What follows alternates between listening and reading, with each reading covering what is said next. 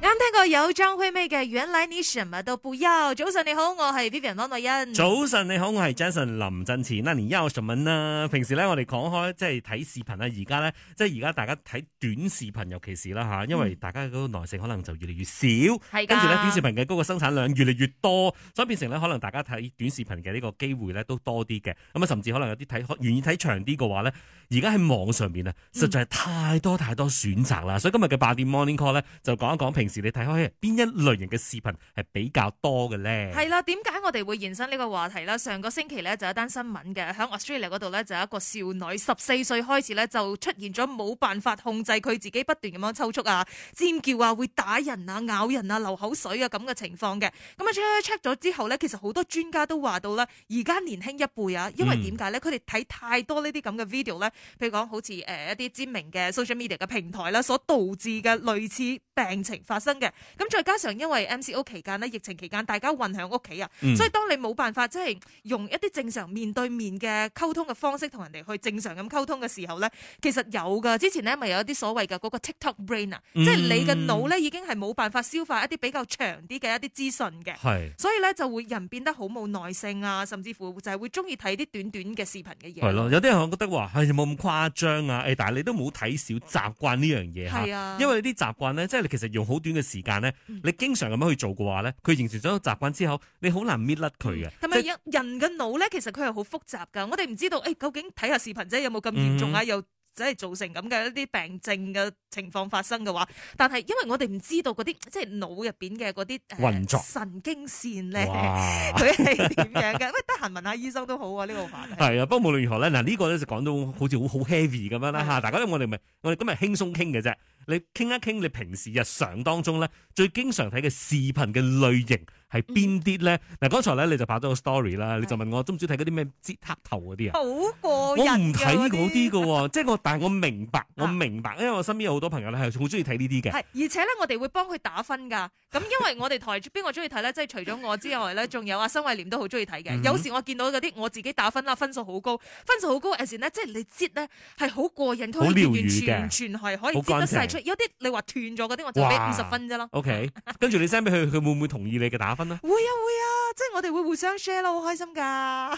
我通常 share 嘅係嗰啲咩搞笑嗰啲咯哦，即係譬如話即係好好笑嘅一啲視頻咧，我可能就會 share 俾一啲 friend 咁啦嗯。但係好似呢啲咁樣嘅唔同嘅類型啦，即係係大家睇嚟咧都係希望可以放鬆。係。有啲咧，即係如果你話認真啲嗰啲，可能會吸收一啲資訊。嗯哼啊，有啲咧就係可能即係睇爽嘅啫，即係可能你就係放住喺嗰度，你就咁播住嘅啫，你都唔會認真睇佢嘅。哇！我有一個 friend 咧，真係誇張到睇視頻上癮到咧，佢連沖涼咧都會帶部手機入去，嗰、誒個就係曾潔玉啦。誒、我都係喎，但係我唔係過分啊啊我唔係睇你視頻啦，講真，我係 睇戲咁犀利， 嗰我係個睇係需要高度嘅專注力噶，你都可以帶嘅，住手唔係，機。所以我咪話咯，即係習慣呢樣嘢咧，即係唔好咁睇小佢，就係、變成係我嗰陣時就係應該係我相信係 MCO 期間啦，啊你就養成咗成日對住個手機哈，啊，一直睇戲啊、啊睇視頻啊等等都好啦。後來咧，你變成嗰個習慣就係我一定要睇住佢，啊哈你食嘢又要睇住佢，你沖涼都要睇住佢，有病啊！因為真係如有果唔係，覺得病好無聊啊，真係淨係咁樣沖涼啫。哇，人生仲有好多其他嘢要做。沖緊涼嘅時候，啊，沖緊涼嘅時候唔啊，可以沖乾淨啲嘅，唔係，我睇都真沖啲得，嘅。我都沖得好乾哦哎呦哎呦淨。嗱，唔知道你哋又中意睇啲乜嘢視頻啦？可以 call 俾我哋 share 下零三九四三三三八八又。或者 WhatsApp 到 Melody D G Number 零一六七四五九九九九，想 send 語音入嚟都可以噶吓。呢、個時候咧，送上有周華健嘅呢一首《少年》，轉頭翻嚟咧，繼續今日嘅八點 Morning Call，守住 Melody。啱啱聽過有林子祥以及 Sally 葉倩文嘅《乾一杯》，亦都有周華健嘅《少年》。早晨你好，我係 Vivian 温慧欣。早晨，你好，我係 Jason 林振前啊。今日嘅八點 Morning Call 咧，又傾一傾咧，平時你係睇開邊一啲視頻嘅類型嘅咧？咁啊我哋就喺呢一個誒、呃 IG Story，我 Jason Lim 嗰邊咧就擺咗上去呢一個話題啦。跟住咧，誒有你嘅格基啊，Lemon 嗯 Lim 就話到咧，佢都係中意睇呢啲擠黑頭嘅 video 嘅。 啊耶，跟住係係啦，然後咧佢都好中意睇啲誒關於貓貓狗狗啊、誒、街頭美食嘅介紹嘅。嗯哦，誒貓狗我都中意啊，特別係因為而家 I G 咧，佢會出好多 reels 噶嘛，嗯所以你睇咗第一個 reels 之後咧，你見到啲人剪片咧又好得意，再加埋嗰個 audio 可，係哦佢哋就會將啲貓貓狗狗將佢揼聲啊，即係就會好似感覺上個人嘅聲係發自嗰個狗咁樣係你嘅。聽到啲貓貓狗狗嘅心聲咁樣，啊都哈好 cute 噶。呢啲都係人嘅一廂情願嚟嘅啊啫。其實貓狗佢冇咁多情緒，冇咁多嘢要講嘅，係咪 啊？係啊，跟住咧，阿侍誒侍英姐就話到咧，佢中意睇呢一個搞笑嘅影片啦，而嗯 Andrew 咧就話到中意睇嗰啲戲劇解說嗰啲啊，哦即係我我其實以前咧我就比較抗拒啲嘅，嗯哼即係根本上我話即吓係電影解說咁樣啊即係去講晒電影啦。啊或者電視劇嗰啲咧， 10分鐘入邊啊你講即係咯，即係可能十幾分鐘入面講晒佢嘅喎，我要睇嘅喎嗯。但係後來咧，我自己去睇咗一啲人佢哋講解，即係有啲戲咧，我可能完全自己唔會去揾嚟睇㗎啦。嗯，咁啊我就聽下佢佢點樣講咯，嗯即係講完之後覺得哦，算係睇咗部戲咁咯，即而家係啲基本上好似聽古仔咁樣。係喎，嗯哇！唔單止係食快餐啊，可能連電影解說咧，你都想知道個題材係啲乜嘢先。咁如果我真係聽得落有興趣啦，咁係我啦先至揾部電影嚟睇。或者係即係佢，因為佢佢有有時候佢甚至乎分一 part one、part two、part three、part four 咁樣嚟講噶嘛啊。咁如果你睇到咁上下，你覺得哎誒我有興趣睇喎，咁你咪啊唔好再睇落去咯， OK 即係唔好劇透自己咯。 O.K. 咁啊，Serena 就話到啦，好中意睇啊 Coffee 啲影片啊，就會跟住運動咯。嗯哦喂，佢都好啦，算有跟住運動。我睇完啲片咧，就當自己已經運動咗噶啦。 好唔攰怪啊！得你咁 fit 啦， 有時真原來係咁樣睇嚟咦默默嘅。咁樣睇咗三十分鐘，然之後咧，咦冇掃到嘅咁樣。阿意思咧就話到佢唔睇網上啲視頻㗎，因為咧佢會重複睇翻自己嘅寶寶啊，應該係佢嘅 B B 啦嘅嗰啊哈啊啲視頻，佢覺得話點睇都唔會厭嘅喎。 O.K. 好啦，咁啊，今日我哋嘅八點 Morning Call 咧，一齊嚟討論下，究竟平時你又中意睇啲乜嘢視頻？究竟有啲乜嘢咁過癮、有吸引咧？可以同我哋 share 下。call in 俾我哋零三九四三三三八八又。或者 WhatsApp 到 Melody DJ number 零一六七四五九九九九。 Fish 梁靜茹容詞，早晨你好，我係 Vivian 温慧欣。早晨你好，我係 Jason 林振前啊啦。繼續今日嘅八點 Morning Call 啦，講一講咧，平時你係睇開邊一種嘅類型嘅視頻比較多嘅咧？咁喺我 IG Story Jason 呢個邊咧，阿 Carmen 就話到中意睇嗰啲健康飲食類型嘅解說喎，哇！對我嘛？媽都經常 send 呢啲咁嘅視頻俾我噶。哎誒，其實有時好有趣下㗎，係尤其是咧最近大家可以睇一睇咧，我哋 S 華希帶呢啲新節目嗯啦，華希腰健康嘅呢個第二季咧，都有好多嗰啲營養師啊、嗯醫生啊、專家啊，同我哋講解一下咧，就關於可能有啲平時我哋。以為我哋知道嘅嘢，但係咧，其實佢哋可能講到出嚟咧，就覺得哦，原來唔係嘅喎，嗯但即係你哋係好有多出呢啲視咁樣頻嘅。嘅咩？我哋有喺電視度播啊哦嘛，有 OK，節目啊嘛。所以你見到我一啲我係順 trailer 我係順便宣宣傳下嘅啫。我就奇怪啦， 即係如果有啲節目咧，佢有啲短視頻咧，係俾你啊大概了解啊哦哈個節目係啲咩精彩，有啲咩 highlight 嘅話嗯咧，哼咁其實都會誒呃好好噶嘛。嗯，即係其實呢啲咁樣嘅，甚至乎咧有啲朋友咧係中意睇 trailer 嘅。係即係我見聽到有啲朋友咧，佢哋中意睇嗰啲譬如話電影嘅預告，嗯啊即係佢未必係對嗰個電影有興趣嘅，但係佢覺得睇預告咧，好多時候已經將啲最精彩畫面咧啊就拼埋一齊㗎啦，所以睇個 trailer 其實就已經夠我咗。有試過俾 friend 鬧啊，因為咧我係真係準時入場嗰種嘅。咁啊前面 trailer 我覺得哎呀冇嘥時間啦，可以出邊啊可能上下廁所或者買嘢食先。嗯但係佢唔係，佢一定要早到嘅，因為佢要睇 trailer 啊。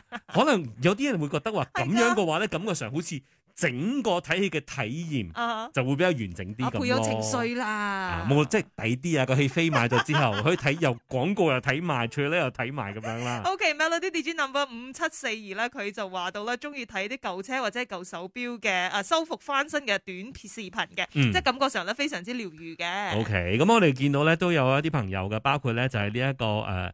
X 呃 X Y 咧，佢就話到佢自己本身咧係中意睇嗰啲中國方面，佢哋好識得去搞笑。佢話一啲誒、呃譬如話情侶之間嘅搞笑視頻啊，佢知道有啲咧假係嘅拍出嚟係喎假嘅，係但咯係咧佢覺得好搞笑。嗯哦，有一啲咧，我中意睇外國嘅個狗仔咧，好識做好多嘢嘅，跟住咧，然之後感覺上成嚿嘢咧，好似有劇本咁樣跟住行嘅喎，咁衰有女冇狗咁犀利喎？吹喎，過噶啦，定係其實人扮㗎隻狗？哇， 好大工程啊！啲 mascot 誒，歡迎你 call in 同我哋傾一傾下，零三九五四三三三八八。或者 voice message 到 Melody DJ number 零一六七四五九九九九係。啦，DJ Postpaid Family Unlimited 三條家庭線互聯網無限撥電，同埋只需要二百 ring 嘅啫。馬上簽購仲可以獲得免費 Samsung Galaxy Tab。五月天突然好想你，早晨你好，我係 Vivian 温慧欣。早晨你好，我係 Jensen 林振前啦。繼續今日嘅八點 Morning Call 啦，講一講咧，你平時啊係睇開邊一類型嘅視頻比較多嘅咧？跟住阿 Milk 咧就話到佢中意睇嗰啲咧切蛋糕切得好靚嘅嗰啲視頻喎。哦切蛋糕啊！我我睇過佢咁樣講嘅話咧，我反而睇過一啲咧切蛋糕特登切唔靚嗰啲啊，哦因為啲嗬，人跟住佢嘅 caption 就會寫話針對所有嘅處女座嘅，或者係針對嗰啲有 OCD 嘅人啊，